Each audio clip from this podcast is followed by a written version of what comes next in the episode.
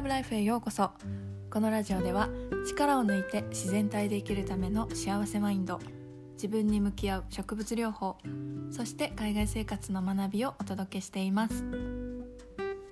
皆さんこんにちは。今日はどんな気分でお過ごしでしょうか？えもう2月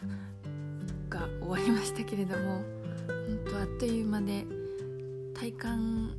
5日ぐらいで 終わったみたいな感じがします。もうラジオも全然思ったように更新できずあのいつも楽しみに待ってくださっている皆様大変お待たせしました。はい。あの最近うちのオリーブオリーブの木があるんですけどオリーブはあの新芽が出てきたりとかあと近くの桜並木の桜の木につぼみがねつき始めたりとかあと日もね長くなったなと感じたりこうなんだか春の気配がしておりますが皆さんのところはいかがでしょうか、えー、ぜひね外に出たらちょっと周りを見渡して春の気配を感じ取ってみてください。はい。というわけで今日のラジオは「フィトケミカルとは?」というテーマでお話をします。えー、まあ、フィトケミカル聞いたことがある方もそうでない方もいらっしゃるかと思うんですけれどもフィトケミカルというのは植物が作り出す人の体にも有効な成分のことです。で、まあ、一つの植物だったりとか、まあ、ハーブもそうなんです、まあ、一つのハーブに一つの成分ではなくってもういろんな種類の多様なフィトケミカルが存在しています。でまあ、例えばカモミールだとあの、まあ、フラボノイドの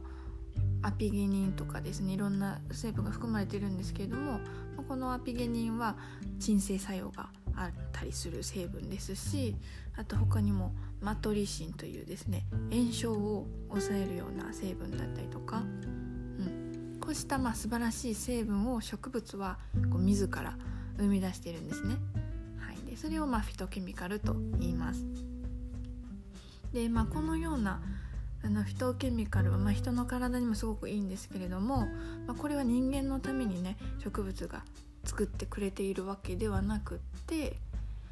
あの紫外線だったりとか害虫から身を守るためにそしてあの子孫を残していくために植物自身が作った、まあ、色だったりとか香りだったりとか、まあ、辛みの成分が、まあ、フィトケミカルなんですね。うん、で、まあ、植物はあちこち動くことができないのでもう種が落ちたところでもう一生そこでね育たないといけないですよね。で、まあ、日差しが強すぎる時には日焼け止めを塗るとか日傘をさすとかもできないし、まあ、自分でどうにかしなきゃいけない。うん、日に焼けすぎて、ま、細胞が枯れてしまわないようにするにはどうしたらいいのかじゃあ抗酸化作用のある成分を作ろうとか害虫に食べられてしまわないようにするにはどうしたらいいか。じゃあ毒のある成分を作ろうとか。種を遠くまで運んでもらうためにはどうしたらいいか。じゃあ鳥が好きな甘い果実を身に身につけようとかですね、まあ、こうした問題を乗り越えるためにこの植物たちはあらゆる成分を作って生きてきているわけなんですよね。うん、これあの私初めて知った時すごいなってあのました。なんかそう賢いなって脳みそないのに。本当に、うん、賢くて不思議なんですけど。はい。あの Google さんによると植物はですね約5年5年じゃないね。5億年前から存在してるらしいんですけどこの5億を生き延びるための知識、まあ、それぞれの植物の DNA にね受け継がれているんだなって考えたらこの植物が生み出すフィトケミカルは彼らが何億と 何億年とかけて試行錯誤してきたこの知識の成分とも言えるんじゃないかなというふうに思います。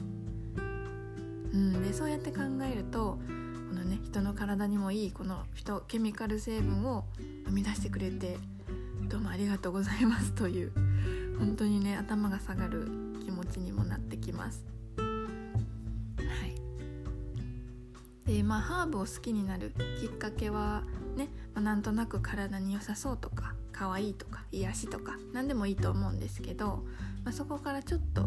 奥深くまで踏み込んでいろいろ知ってみると、うん、こうハーブが持つ効能をきちんと感じられる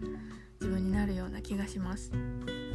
やっぱりなんとなく良さそうだとなんとなくの効果しか得られないと思うので、うん、是非あのフィトケミカル植物が持つ成分についても、うん、知ってもらえたらいいなと思って今日はちょっとお話をしてみました。はいというわけで今日はそろそろこの辺で終わりにしたいと思います。えー、最後まで聞いてくださってありがとうございました今日も自分に優しく素敵な一日をお過ごしください